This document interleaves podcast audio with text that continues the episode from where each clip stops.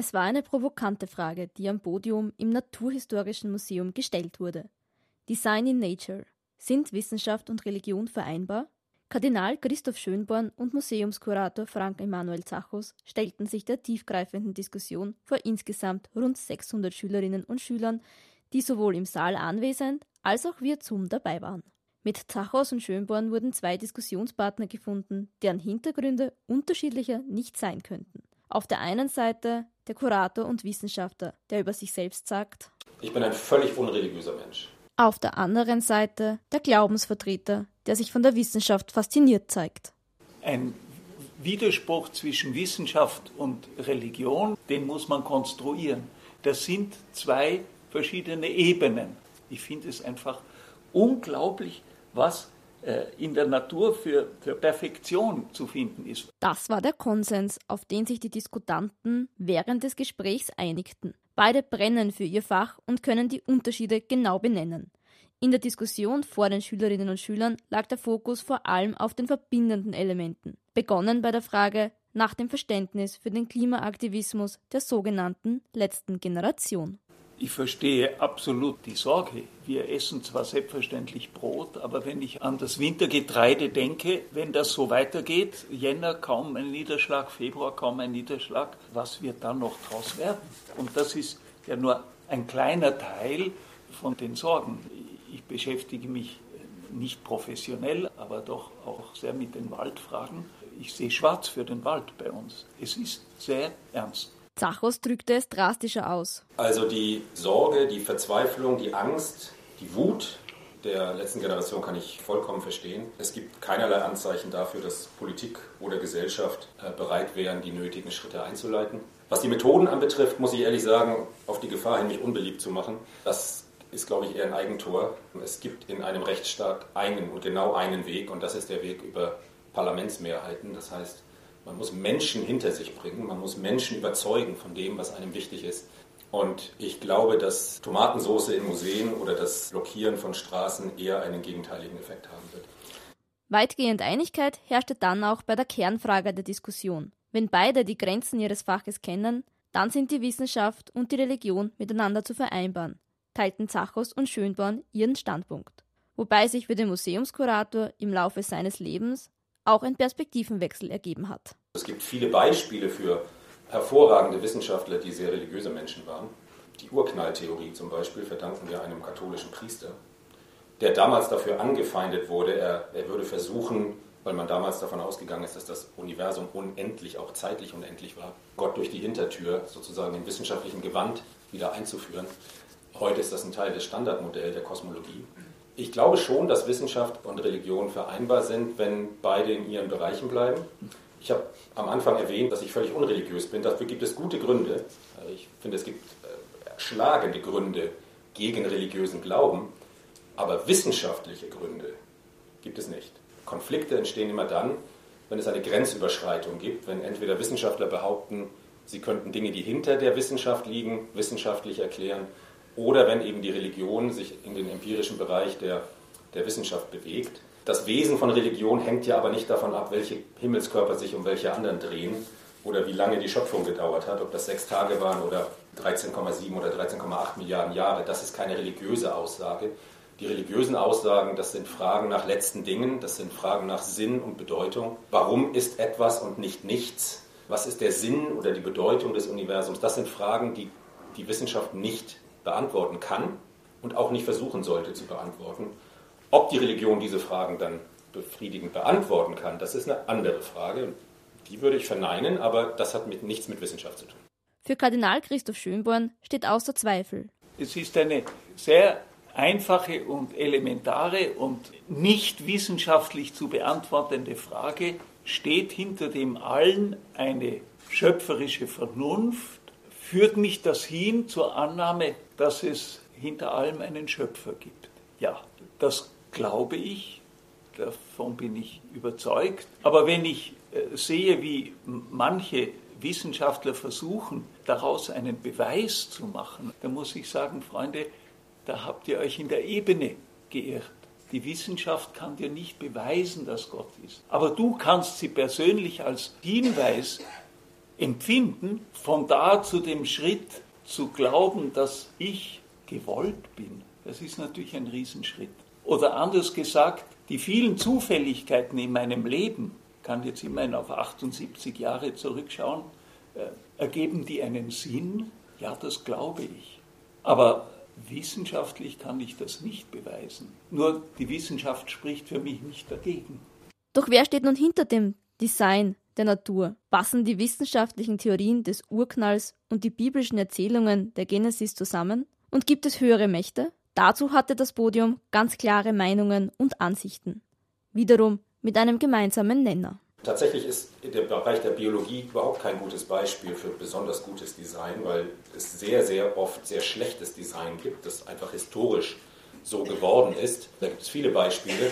Und die Bibel ist eine nette analoge Geschichte zu dem historischen Werden von Organismen. Und insofern habe ich überhaupt kein Problem mit den Texten der Bibel. Das sind Texte, die in ihrer Zeit entstanden sind. Und ihre Zeit sind tausend Jahre. Also die ältesten Schriften des Alten Testaments sind, ich glaube, im 9. Jahrhundert vor Christus, die letzten im zweiten nachchristlichen Jahrhundert. Die war auch nicht als Bibel lange Zeit erhältlich, sondern das waren einfache Textrollen. Und das ist erst so im dritten, vierten Jahrhundert wirklich kanonisiert worden, auch und auch da haben wir es wieder mit, mit Zufällen zu tun. Statt Schriftrollen hatte man jetzt pergamentartige Kodizes wie Bücher. Das heißt, die, die konnte man zusammensetzen und man hatte die Reihenfolge fix. Sonst wurden die so immer verteilt. Und Genesis ist ein schönes, ein schönes Beispiel dafür. Wenn Sie sich die, nur die ersten zwei, drei Seiten der Genesis durchlesen, dann werden Sie sehen, das ist nicht eine Schöpfungsgeschichte, sondern es sind zwei. Und die weichen voneinander ab. In einer ist der Mensch am Schluss in der anderen kommt er gleich am Anfang. Und wenn Sie das Original sich anschauen, also die hebräische Bibel, den Tanakh, dann werden Sie sehen, dass in diesen beiden Geschichten der Name Gottes nicht derselbe ist. Einmal wird der Eigenname Jahwe verwendet und einmal wird das generische Gott oder Gottheit Elohim verwendet. Und das haben die halt einfach so zusammengestellt. Das bedeutet aber auch, dass die Bibel, meine Interpretation jedenfalls, von Anfang an nicht gedacht war, wörtlich, literalistisch gelesen zu werden. Und im Übrigen war es historisch auch so, dass als 1859 Darwin sein, sein Origin of Species publiziert hat, das überhaupt kein Thema war. Diese wortwörtliche Auslegung der Bibel, der literalistische Kreationismus, ist eine, ist eine Erfindung des 20. Jahrhunderts. Das war aber zu Darwins Zeiten gar nicht das Thema. Also dafür hat ihn kaum jemand kritisiert. Das eigentliche Problem ist, dass die Evolutionsbiologie von Beginn an, vom 18. Jahrhundert in Frankreich bis heute ins 21. Jahrhundert, permanent instrumentalisiert wurde. Und zwar nicht nur von religiöser Seite, sondern auch von säkularer Seite.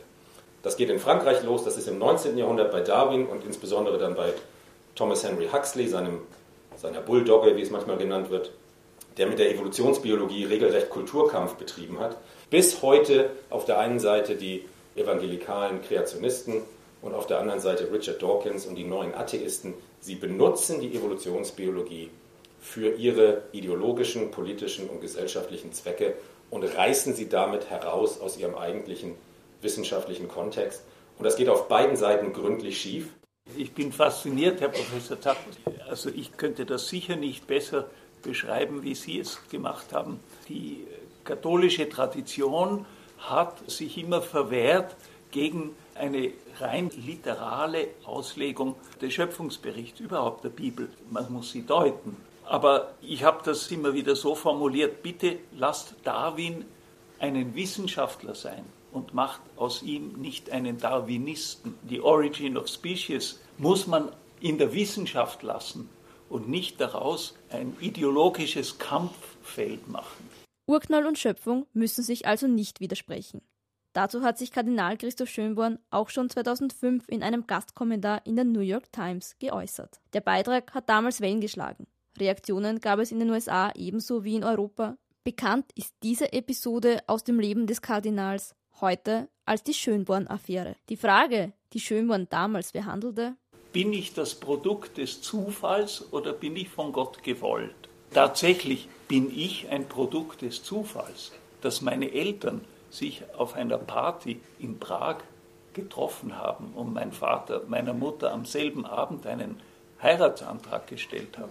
Das hat für meine Existenz eine sehr entscheidende Bedeutung. Ist aber rein zufällig. Jetzt die Frage ist, die Fülle an Zufällen, hat das etwas mit dem Sinn meines Lebens zu tun?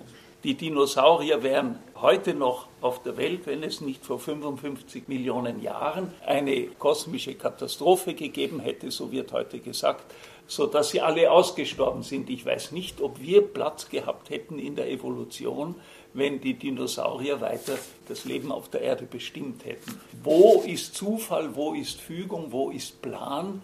Diese Frage hat mich natürlich beschäftigt in diesem Artikel in der New York Times. Finding Design in Nature war der Titel. Und ich vertrete schon die Ansicht, wir finden Design in Nature. Natürlich gibt es Design. Aber der Schritt von Finding Design in Nature zu sagen, es gibt den Designer, das ist ein Schritt, den ich wissenschaftlich nicht vollziehen kann.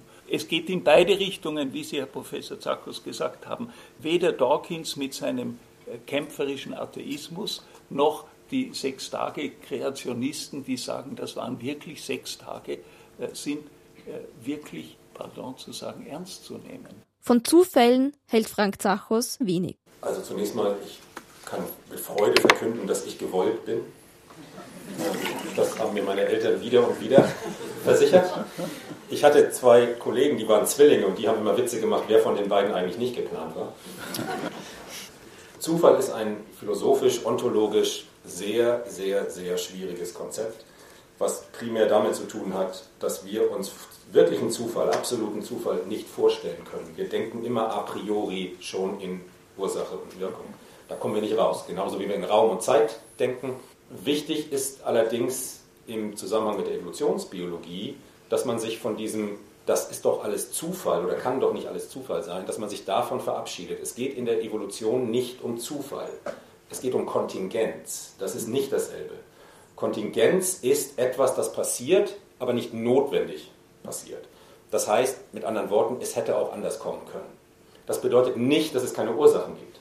Mein Auge ist sicher kein Zufall. Es ist eine Anpassung an die Gegebenheiten unseres Universums. Es gibt elektromagnetische Strahlung und man kann diese nutzen, um sich in der Welt zurechtzufinden. Wir nennen das Sehen. Und das Auge ist selbstverständlich eine Reaktion auf diese elektromagnetische Strahlung. Also es gibt natürlich Gründe für bestimmte Merkmale. Aber dass ich fünf Finger habe, zehn Finger insgesamt, und dass da wahrscheinlich unser metrisches System darauf zurückzuführen ist, das ist in der Tat etwas Kontingentes. Wir könnten auch vier oder sieben oder neun Finger haben. Das hat damit zu tun, wie sich die Tetrapoden, also die Landwirbeltier-Extremität, beim Landgang vor 360, 370, 380 Millionen Jahren entwickelt hat. Da hatten die nämlich unterschiedlich viele Finger und die fünf ist geblieben. So muss man Evolution verstehen. Evolution arbeitet immer mit dem, was vorhanden ist. Evolution hat Möglichkeiten, in verschiedene Richtungen zu gehen. Wenn es in eine Richtung geht, dann sind bestimmte andere Richtungen weniger gut möglich. Schauen Sie sich Wale an. Pottwale tauchen 2.000, 3.000 Meter tief wenn der liebe Gott einen Pottwal am Designerbrett entworfen hätte, dann wäre er durch die Prüfung gefallen. Also ein 2.000, 3.000 Meter tiefes tauchendes Tier ohne Kiemen zu schaffen, sondern auf Lungenatmung angewiesen sein zu lassen, noch dazu mit den Druckproblemen, das ist kein besonders gutes Design. Das ist ein, ein lausiges Design sogar. Aber es hat eben damit zu tun, dass Säugetiere nun mal Lungenatmer sind und die sekundär ins Wasser zurückgegangenen diese Lungen mitgenommen haben. Das ist Kontingenz. Dort, wo die Wissenschaft bisher noch keine Antworten gefunden hat, dürfe dennoch kein Gott hineininterpretiert werden, erklärt der Wissenschaftler seine Sicht der Dinge und erhält Zustimmung vom Kardinal. Also wir hatten hier mal einen Vortrag, das ist lange her, vor zehn Jahren, das war ein amerikanischer Biochemiker, der sich mit der Entstehung des Lebens beschäftigt hat. Und der ist eingeladen worden von der Kurie. Und er hat das also berichtet, dass dann irgendwann ein Kardinal ihn gefragt hat, bei dem Punkt, wo sie sich noch nicht ganz sicher sind, würde es nicht helfen, dort Gott hineinzusetzen. Und daraufhin hat er gesagt, das würde unglaublich helfen. Dann hätten wir ja alle Probleme geklärt, aber so läuft es halt nicht. Diese äh, Carte Blanche kann man eben nicht spielen, so funktioniert Wissenschaft nicht. Wissenschaft ist dem methodischen Naturalismus verpflichtet. Das heißt, wir nehmen keine übersinnlichen, übersinnlichen Phänomene, in, ziehen das nicht in Betracht, sonst könnte man ja immer sich damit rausreden. Was immer man nicht erklären kann, da kommt halt Gott dazu. Im Übrigen ist das keine besonders schmeichelhafte Rolle für Gott. Also das ist der sogenannte Gott der Lücke. Immer dann, wenn wir etwas nicht erklären können, dann kommt der liebe Gott ins Spiel. Da gibt es ein interessantes Beispiel dafür. Newton hat die Berechnung der Planeten so weit gebracht, dass er sagte, meinte, es muss doch gelegentlich Gott eingreifen, um die Planetenbahnen wieder in Ordnung zu bringen. Einige Jahrzehnte später hat Laplace die Planetenbahnen besser berechnet und Napoleon hat ihn dann gefragt, ja, aber brauchen wir dann Gott nicht mehr? Daraufhin hat Laplace gesagt, Majestät, diese Hypothese brauchen wir nicht. Das wurde immer wieder interpretiert, dass Laplace ein Atheist gewesen sei. Er hat nur gesagt, wir haben das inzwischen besser berechnet als Newton. Gott einzufügen als Lückenbüßer für das, was man noch nicht berechnen kann, das ist, wie bin ich ganz bei Ihnen, das ist Gottes nicht würdig. Und dazu braucht man natürlich auch ein denkerisches Instrumentar, die berühmte äh, Unterscheidung, die schon auf Aristoteles zurückgeht und dann von der christlichen und auch der islamischen Philosophie aufgegriffen worden ist, die Unterscheidung von Erst- und Zweitursachen. Wir leben in der Welt der Zweitursachen. Wir sind nicht die erste Ursache unserer selbst. Und die Frage ist, gibt es denkerisch gibt es in der Wirklichkeit die absolute Erstursache? Und da sagt halt die klassische Philosophie das, und auch die klassische Theologie, die Erstursache ist nicht eine Ursache neben anderen. Für das Publikum war damit aber noch längst nicht alles geklärt. So wurde in einer angeregten Diskussion eine Antwort auf die Frage gesucht, ob Religion ein Evolutionsvorteil sein kann. Der Kardinal überließ bei der Antwort dem Wissenschaftler den Vortritt. Also tatsächlich ist das ein Thema, das intensiv bearbeitet wird. Es ist nicht so ganz leicht zu sagen, es wird beforscht, weil das natürlich schwierig ist, empirisch sich dem zu nähern. Aber Religion, der Grundgedanke, dass ein ganz wesentlicher Faktor war bei der Verankerung moralischer Kodexe oder Kodizes, das ist schon eine Sache, die wahrscheinlich ziemlich viel Sinn ergibt. Also die Überlegung ist, dass als Menschen sozial, sozial leer wurden und die Größe der, des sozialen Umfelds wuchs, da braucht man natürlich Regeln und Kodizes und auch moralische Verankerungen. Und diese Verankerungen sind natürlich immer der Gefahr ausgesetzt, relativierbar zu sein. Also wenn Sie keinen letzten, wenn Sie nicht den unbewegten Beweger haben oder die Letztursache und die Letztinstanz, dann kann jegliches oder jegliche moralische Aussage kann natürlich äh, relativiert werden. Und da könnte Religion schon eine Rolle gespielt haben. Ein Element würde ich äh, doch hinzufügen, das nicht im Widerspruch dazu steht. Es ist ein Faktum, dass alle äh, großen Religionen in etwa so etwas wie die zehn Gebote haben. Das heißt, es gibt Grundstandards, du sollst nicht töten, du sollst nicht die Ehe brechen, du sollst nicht lügen, du sollst nicht stehlen. Das ist universal. Deshalb ist schon anzunehmen, dass sehr viel dahinter steckt. Es ist evolutiv ein Vorteil, sich an diesen allgemeinen generellen Kodex des Verhaltens zu halten. Die Schülerinnen und Schüler setzen sich außerdem mit der Frage auseinander, ob der Mensch tatsächlich die Krone der Schöpfung ist und ob es im All nicht doch eine höhere Macht geben könnte. Dabei gingen die Meinungen doch auseinander. Ich glaube, wir können diese Dinge schlicht und ergreifend nicht wissen. Das heißt allerdings nicht, dass wir jetzt so ein Laplace-Experiment haben, wie bei einem Münzwurf, dass es 50-50 ist. Also so leicht lasse ich die Religion dann nicht vom Haken. Wenn man eine außergewöhnliche Aussage trifft, dann braucht man auch außergewöhnliche Gründe, um, um sie zu begründen. Und Gott ist eine ziemlich außergewöhnliche Aussage. Und ich habe noch keine wirklich überzeugende Begründung für die Existenz gehört. Aber selbstverständlich kann ich mich irren. Das ist möglich. Natürlich kann ich diese Gedanken nicht beiseite schieben. Das hat also nochmal Immanuel Kant, er hat gesagt, das ist die Zumutung unseres Verstandes, dass wir uns permanent mit Fragen bombardieren, die wir, die wir nicht beantworten können. Wir können nicht aufhören, uns das zu fragen, aber wir, sie übersteigen unseren Intellekt. Äh, natürlich stelle ich mir diese Fragen auch. Ich habe mich nur im Laufe der Zeit damit abgefunden, dass ich keine Antwort darauf bekomme. Undemalum hat Augustinus gefragt in seinen Bekenntnissen. Woher kommt das Böse? Diese Frage hat ihn existenziell getroffen angesichts eines äh, Todesfalles und dem Malum. Wo kommt das Böse her? Das Übel. Das Malum ist ja auch die Frage, äh, ist es das moralisch Böse? Ich tue etwas Böses dir gegenüber. Oder es widerfährt uns eine Katastrophe wie in der Türkei und in Syrien jetzt, die, die Erdbebenkatastrophe. Und dem Malum, wo, das ist jetzt nicht ein böses, moralisch böses, das ist aber ein Übel. Aber ein Übel, das sich natürlich erklären lässt, weil, weil die Erdplatten sich bewegen, das nicht entschuldigt, dass man Häuser nicht erdbebensicher gebaut hat. Warum ist die Natur so grauenhaft grausam? Ich bewundere das schöne Design in der Natur, freue mich daran und gleichzeitig muss ich feststellen, es ist erschütternd grausam. Und wo ist da Gott? Das ist die, die Auschwitz-Frage. Und diese Frage wird uns vermutlich immer begleiten, weil es keine glatte Antwort darauf gibt. Es gibt Böses, das getan wird und es ist Übel, das einem widerfährt.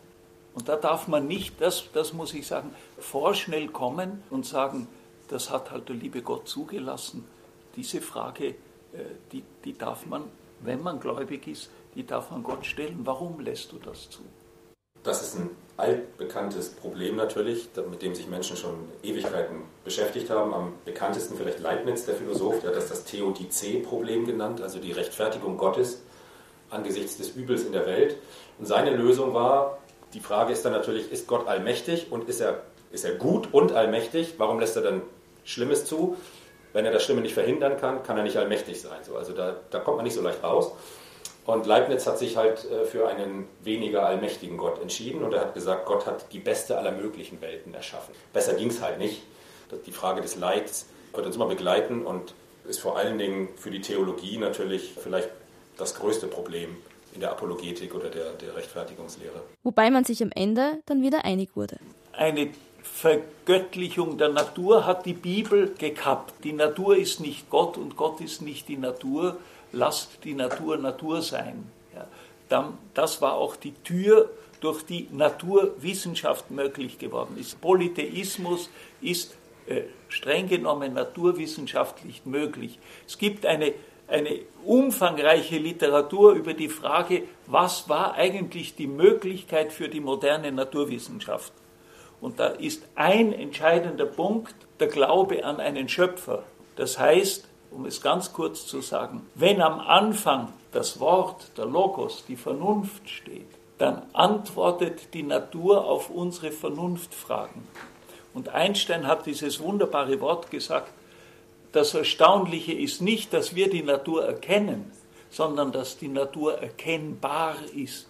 Es wird häufig argumentiert, Religion sei eine Art Protowissenschaft und ein Argument dafür sei, dass es eben so viele göttliche Naturerklärungen gegeben hat. Insbesondere natürlich in, in, in, polytheistischen Religionen, da gab es den Gott des Windes und den Gott des Meeres. Das heißt also Flutkatastrophen oder Stürme waren also das Werk eines bestimmten Gottes. Und das ist dann natürlich ersetzt worden durch naturwissenschaftliche Erklärungen. So geht das Argument oder das Pseudo-Argument. Das bedeutet eben, die Religion tritt immer weiter in den Hintergrund. Und wenn Sie sich dann die letzten 2000 Jahre, oder sagen wir mal zweieinhalbtausend Jahre seit dem Beginn der Wissenschaften im alten Griechenland anschauen, dann werden Sie sehen, auch wenn es natürlich jetzt jede Menge Kirchenaustritte gibt, die Religion ist nicht verschwunden. Obwohl wir jetzt natürlich Tsunamis und Erdbeben und Stürme nicht mehr mit irgendwelchen Gottheiten und einem wütenden Poseidon erklären, sondern über meteorologische Phänomene, Plattentektonik und so weiter. Und das liegt eben daran, was ich vorhin gesagt habe, dass die eigentliche Essenz von Religion eben nicht natürliche Welt ist, sondern die Welt des Jenseits, die metaphysische Welt. Und diese Fragen bleiben. Es war eine Podiumsdiskussion mit überraschenden Aussagen, die am Ende auch noch ein wenig Berufsorientierung parat hatte. Wenn der Kardinal für die Naturwissenschaft plädiert und der Wissenschaftler für die Theologie, dann klingt das so. Ich, ich ermutige sehr, Naturwissenschaften zu studieren, plädiere natürlich schon auch dafür, dass manche Theologie studieren. Das darf Sie nicht verwundern. Theologie ist eine anthropologische Konstante durch die Geschichte der Menschheit hinweg und insofern ein wesentlicher Bestandteil unserer Kulturgeschichte. Das lässt sich nicht wegdiskutieren. Und wenn man etwas über die Geschichte des Werdens der heutigen modernen Welt erfahren möchte, dann kommt man um Theologie nicht herum. Ich habe am Anfang gesagt, ich bin völlig unreligiös. Ich bin infolgedessen auch kein Christ. Das stimmt zwar im religiösen Sinne, aber im kulturellen Sinne bin ich natürlich Christ. Und ich bin Jude. Und ich bin Römer. Und ich bin Grieche. Für die anwesenden Schülerinnen und Schüler war es eine Veranstaltung mit Mehrwert. Die eineinhalbstündige Podiumsdiskussion bot viel Stoff zum Reflektieren. Flora Asböck aus dem Wiener Dominikanerinnen-Gymnasium sagt. Es ist ja das Gegenteil, fast Theologie und Naturwissenschaft. Und das Interessante war, dass es gar nicht mal sich ausschließen muss und auch, dass die zwei Vortragenden so gut miteinander ausgekommen sind. Und auch Julian Lockel aus der Sport AHS Wien West nimmt von der Veranstaltung viel mit. Dass man Religion und Wissenschaft vielleicht auch vereinbaren kann und es nicht solche Gegensätze gibt und man vielleicht religiös an etwas glauben kann und trotzdem an der Wissenschaft teilnehmen kann. Ich mag beides und ich glaube auch an beides.